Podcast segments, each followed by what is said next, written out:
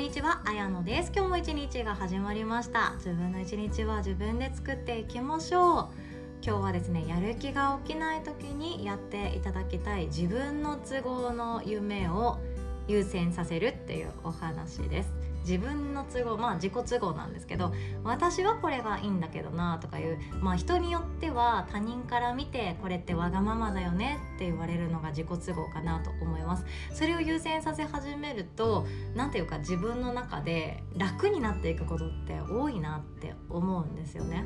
私自身も自己都合で活動させていただいているところって大きくあってその誰かのためにやりたいこともあるけれども自分の都合を優先させているから自分の人生の満足度が高くなっていくよねっていうことが最近より分かってきましたので今日はその話をさせていただきたいと考えております。そしてこの夏はですね新しいチャレンジを始めたいという方の応援がしたくて様々なワークショップをご用意させていただいております。いよいよ今週末となりました無料のワークショップですね。繊細さんのためのスモールビジネススタート講座となっております。これまでもさ多くの方が参加してくださってありがとうございます。まだ参加したことがないよっていう方や去年参加したけどもう一回聞きたいなという方もぜひともお越しいただけたらとても嬉しいです。スモールビジネスっていうことですのであの誰でも今すぐ始められる新しい挑戦っていうようなイメージですね。その自分の全財産を投資して大きな会社を作って世界平和に貢献しようとかそういう話では申し訳ないんですけどなくってですね自分の幸福感とか自分の生きたいように生きてみようよっていうのがテーマにはなっています。で私自身は何で挑戦したかっていうともう自分のためなんですよ。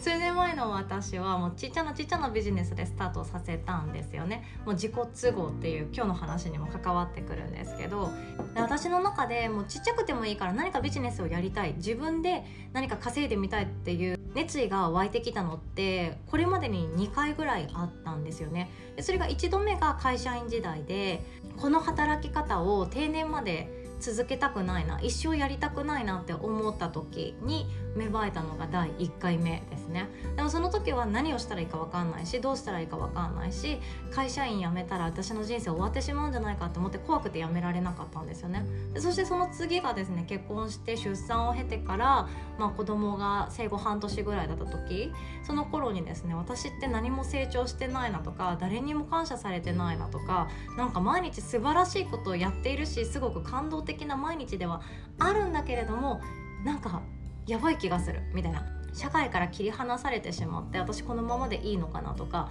大学もいたし会社員もやったのになんか全てのキャリアがゼロになっちゃって私もう何もないじゃんっていうその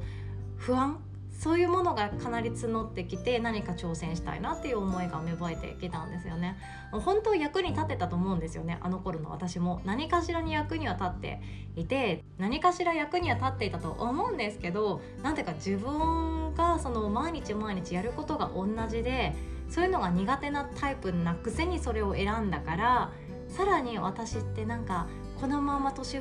取っていくのかなとか何か私最近老けた気がするとかそういう気持ちばっかりが大きくなってしかも誰かの役に立てていないとか誰かを喜ばせることもやっていないし誰かから感謝をされてお金をもらうこともしていない私どうしようとかお金を使ってばかりの担当で自分で1円も稼いでいないだから友達の誕生日プレゼントとかもなんだかお金とにらめっこしなきゃいけないようになってきてしまってそれがすごく嫌だったんですよね。まあ、好きなもの買えばいいじゃんって今更ながら思うんですけどやっぱり罪悪感ありますよ。1円も稼いでいないのにお金を使うっていうの。しかもそれは買わなくてももしかしたらいいものかもしれない。自分の洋服とかもそうですよね。好きなものを買わなくてもいいしカフェだって外に行かなきゃいいんだけれどもそれでもやっぱりお金使うって楽しいじゃないですか。そこなんですよね。お金を使うって楽しくって誰かと喜びを分かち合えたりその時間と空間を変えるわけなんですよね。それが私の中で人生の中でやっぱりこれからもその幸福感がある人生がいいなって強く思ったんですよね。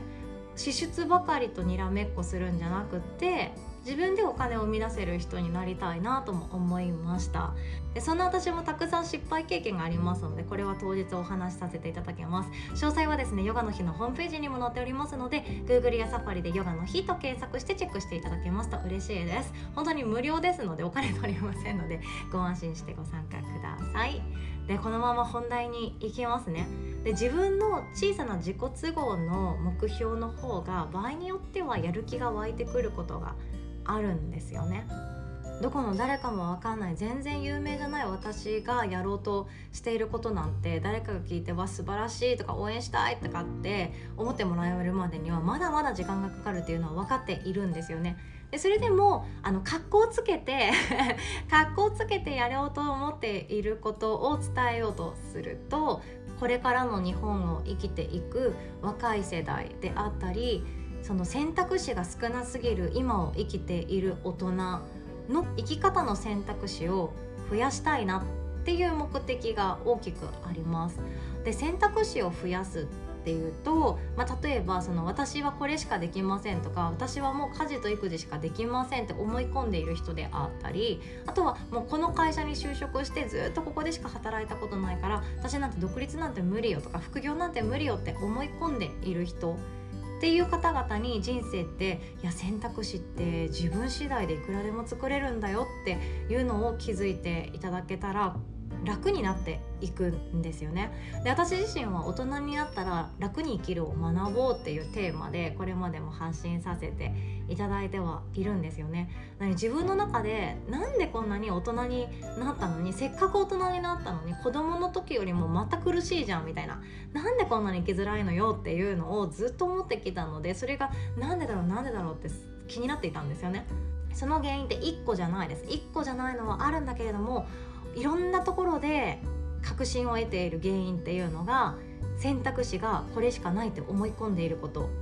っていうところがあるんですよ。私はこういう生き方しかできないからとか私はここでしか生きていけないからとか私はこの仕事には私には無理だからっていう風に選択肢を自分で狭めてしまうところから始まっているっていうのが分かってきたんですよね。でもこれってもう本当にメンタルとかマインドを変えていくだけで大きく変わっていくんですよ。私ってこんなこともできるんだとかこういう稼ぎ方もできるんだこういう仕事もできるんだっていう風に自分で自分の価値を知るっていうのはその選択肢にもあります。あとは人生の不安もそうですよね。来年うまくいってなかったらどうしよう。明日私お金に困ってたらどうしようっていう人はそんなにいないんですけどあの老後ですよね。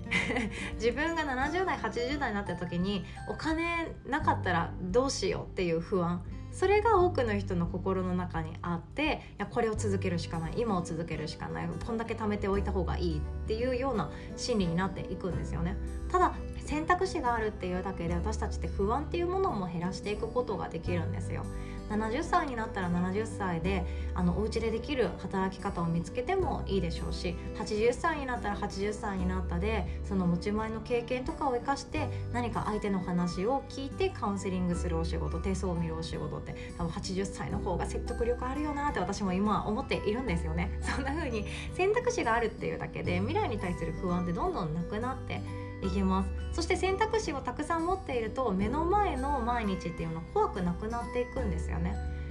例えば私だったらちょい前までは会社員やっていてこの仕事辞めたらお金が入ってこなくなっちゃうからあ私多分これ辞めたらもうダメ人間になるんだって勝手に思い込んでたんですよね。実家に帰って引きこもってもう毎日毎日同じことを繰り返していくんだろうな。それだったら今頑張った方がいいみたいな。勝手に妄想してですね。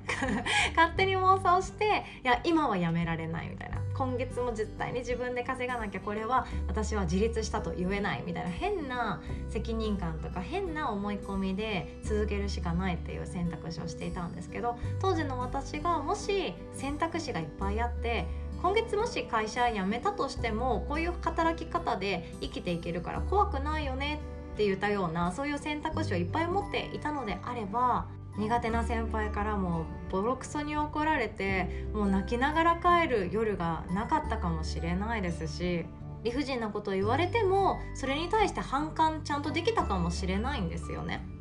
なんかそんな感じで私は選択肢がなかったからここにいるしかないっていう思い込みがあったから折り合いをつけて今を続けるっていう選択しかないっていう風な生き方をしていたなーって自分の中で思っているんですよね。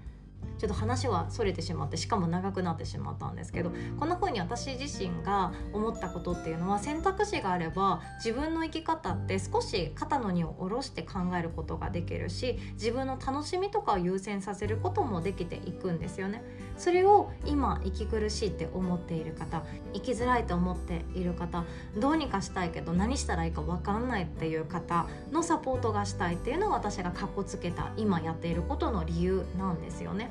ただこれめっちゃかっこつけて今イメージアップを図った私なんですけど 測れてなかったら申し訳ないですね。測ったわけなんですけども本当の自分のそのエンジンですよ。ガソリンですよ。自分でよしやってやるぞっていう意気込みって自己都合なんですよね。そう私は何かっていうと人間関係がそんな得意な方ではなくって人から見たらコミュ力あるよねとか人間関係のプロフェッショナルだよねみたいな感じで思われたりもするんですけどそんなこと全然なくって苦手な人はまだまだいるしできれば関わりたくないなっていう人もいるし大人数の集まりとかできれば行きたくないっていう人間なんですよね。ぶっちゃけぶっちゃけそうなんですよ。ぶっちゃけそうなんですけれどもでもこんな残念な私の自己都合っていうのが何かっていうと自分で人間関係を選びたいっていうのが私の自己都合なんですよ。自分で人間関係会社員の頃は選べなかったんですよね。あの人が苦手だって思っていてもあの人が上司に来てしまったら私はこの人と喋らなきゃいけないしこの人の言うこと聞かなきゃいけないしこの人と一緒に車乗って外勤行かなきゃいけないしこの人がランチ行くぜって言ったらランチ行くしかないしみたいなその何て言うかなんで私毎日こんなことやってんだろうとかっていう風な疑問を持ってしまうんですよね。でもそうじゃなくてどうせ仕事をするのであれば自分と同じような志を持っていてちゃんとコミュニケーション大事にできる人がいいなってあったり心からこの人のところで学びたいと思う人のところで学びたいよなっていうふうに人間関係本当選びたいっていうのが私の一番の自己都合なんですよね。もう肌から見たら超わがままだと思いません。会社員時代に多分これ言ったら絶対わがままって言われるんですよ。いやお前のために会社回ってんじゃねえよみたいな感じで多分言われたと思うんですけど私はこの自己都合が自分の体と心のためには大事だろうなって本当に思ってたんですよね。で多くの場合自分がその大事にしているものそれを大事にしない人に対して嫌悪感を抱いたり苦手意識って湧いてくるわけなんですよ。例えば私は挨拶めっちゃ大事にしてました。目を見てちゃんと相手に聞こえる声の大きさではっきりと挨拶をするっていうのを通りすがった先輩とかにもやっていたんですけどなんでか返してくれない人もいるんですよね。めっちゃショックだったんですよね。なんかその人の都合で挨拶返してもらえない。その人の気持ちの乗りようで挨拶無視されるっていうことは普通にあってなんだかも辛くなるんですよね。私の存在ってなんだろうみたいな。そういうのが辛くてでその辛さが続いてしまうと私って何悪いことしたっけなとか何で私こんなに悲しくなっちゃうんだろうとか余計な言葉で気にし始めて仕事のミスが増えてしまったり眠れないとかあとは体が硬くなっちゃって血流が悪くなっちゃってトータル的に体が冷えちゃって婦人科系の不調も招いちゃってっていうようないろんなことにつながっていっちゃうっていうのが身をもって分かったんですよね。あの重たい生理痛もう二度と感じたくないですもん。歩けなくなってお腹痛すぎて嘔吐までしちゃってで救急車呼んでもらって大きな病院で検査してもらったけど異常何もありませんみたいな。異常何もないのよかったけど救急車と病院代めっちゃ高いみたいな。そんな感じですごくなんか自分が惨めだなって思いました。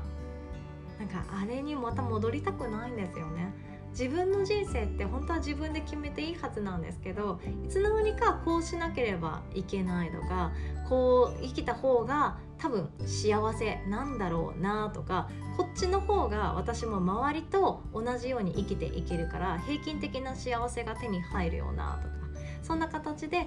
こうした方がいいんだろうなって自分の中で勝手に決めつけをしてしまって歩んできている。結果が私はそれだったんですよね。体の不調心の不調眠れない体が辛い。そして心も冷たくなっていく。何も感じられない。もうただ勝手に涙が出ていくみたいなそんな感じだったので人間関係を選ぶっていうことそして老後の不安に備えて今を続けるんじゃなくって老後に備えるのであれば選択肢を増やしておけばいいんだよねっていう生き方そっちの方が私には相性いいなって思ったのでその自己都合を選ばせてもらっています。でもっと言うとですね私は忘れ物が多い人間なんですよねで時間に追われると確実に忘れ物します もう本当に何かしら忘れていますでこの前なんてあのディズニー・オン・アイス3世代でみんなで見に行ってもうもうよかったっていう感動の中で帰っていったんですけど電車の中でですねあの義理のお母さんに「あんた荷物は?」みたいな感じで聞かれて「はっ!」っていう。荷物全部忘れて帰るということをやったことがあってもうこれつい最近なんですよ。先週の出来事で一番自分でアホやなって思ったことが起こりました。もうこんな感じでですね。時間に追われるとかあと他に注意をしなきゃいけないものがあると私はすでに忘れ物を普通にします。不思議なんですよ。自分では持ってるつもりであったりその物体存在自体を忘れてしまうこともあるんですよね。こんな感じでも本当にダメ人間のポンコツ野郎なので私の場合朝時間に追われるっていう毎日は多分いろんな人に迷惑をかけるなっていうのが想像できたんですよね。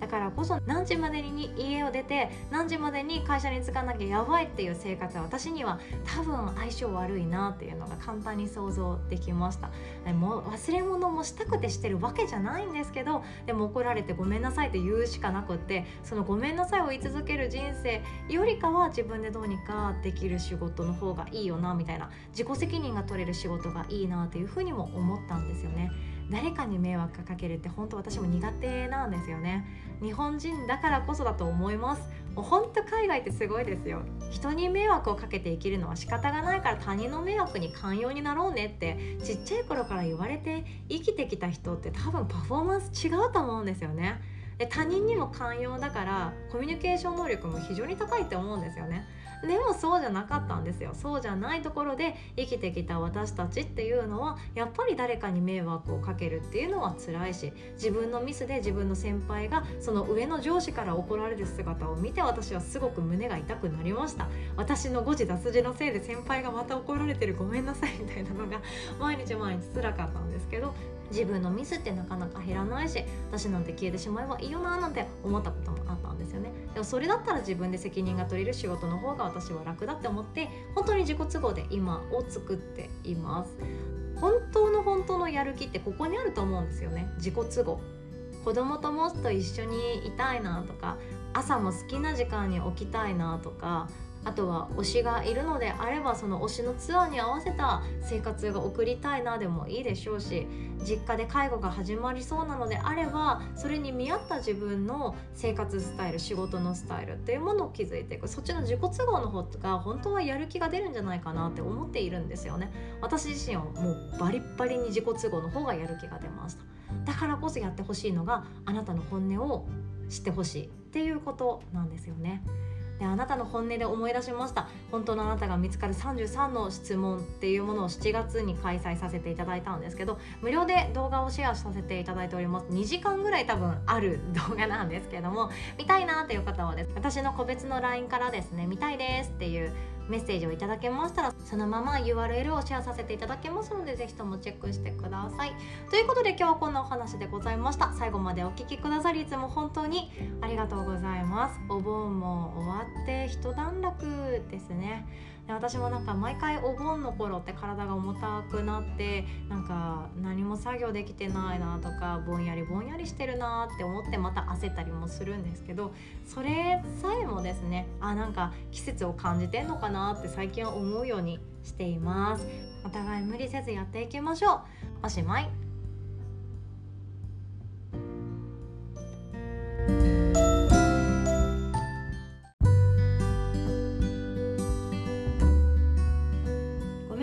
最後にお知らせをさせてください。夏休み特別企画のワークショップが急遽開催決定しておりますのでそのお知らせをさせていただきます。8月22日月曜日のお昼の1時からなんですがプログラミングを実際にお家で体感できる体験できるっていう講座が急遽開催されますで優香先生っていうですね、まあ、すごい大学でプログラミングを大学生に教えてられている、まあ、素敵な女の先生がいらっしゃるんですよねで優香先生がもう日本の子どもたちこれから世界に羽ばたく子どもたちの何か支援がしたいということでプログラムっていうことを、まあ、幼稚園の年長さんぐらいから小学校低学年さんに向けて教えられていらっしゃるんですね。で今回はですねどんな内容の講座かっていうとバーチャルペットを作ろうということで AI 時代に必要な想像力を育むためのプログラミング講座という素敵な内容になっております。お魚さんとかポニーとか、まあ、好きな動物でも何でもいいんですけど自分で好きなキャラクターを1つ選んでその子のお世話をプログラムするっていうような内容なんですね。でプログラミングって私も今優香先生のところで習っているんですけれどもプログラミングっていうものを通じてどんな心が育つかというと失敗してもまたチャレンジできる心であったり大人になってからも絶対的に必要な論理的に物事を考えるっていうこと。あと自分でゴールを設定するっていうこと。あとは自分にしかわからないもうこれがやりたいんだよこうじゃなくってこっちがやりたいんだよっていうようなものを伝える力。そんなものも養われていくって言われています。でゆか先生の講座はですね本当にあの遊び感覚です。ゲームです。めっちゃ楽しいです。去年も開催させていただいたんですが幼稚園児の年中さん年長さんの兄弟であったりあとは小学校の低学年の男の子であったり隣にですねお父さんお母さんと一緒にあこうじゃないああじゃないって言いながら進めていった親子の絆もまた深まるようなそれ楽しいワークショップになっております。参加料金はですねヨガの日ファミリーさんにつきましては無料となっております。で一般の参加につきましては1000円だけで参加ができます。通常この1000円っていうのはですねありえない価格になっておりますのでまだプログラミングやったことないんだよねとか体験したことがないんだよねっていう方はご参加いただけたらなと考えております。このお申し込みはですねヨガの日のホームページにも載っておりますので Google やサファリでヨガの日と検索してチェックしていただいても構いませんしこの音声の概要欄に載っております URL リンクワークショップ一覧っていうところからチェックすることができます。タイトルはですね夏休み特別企画親子で学ぶプログラミング体験講座となっておりましてバーチャルペットを作ろう遊び感覚でプログラミングの世界へ一歩を踏み出そうというものです。大人の私たちもわからないことたくさんあると思うんですけど、まあ、子供たちは私たちの世代超えてってほしいですよね。その上で私も参加いたしますのでぜひこの機会を逃さないようにご参加いただけたらとっても嬉しいです。最後までお聴きくださりありがとうございます。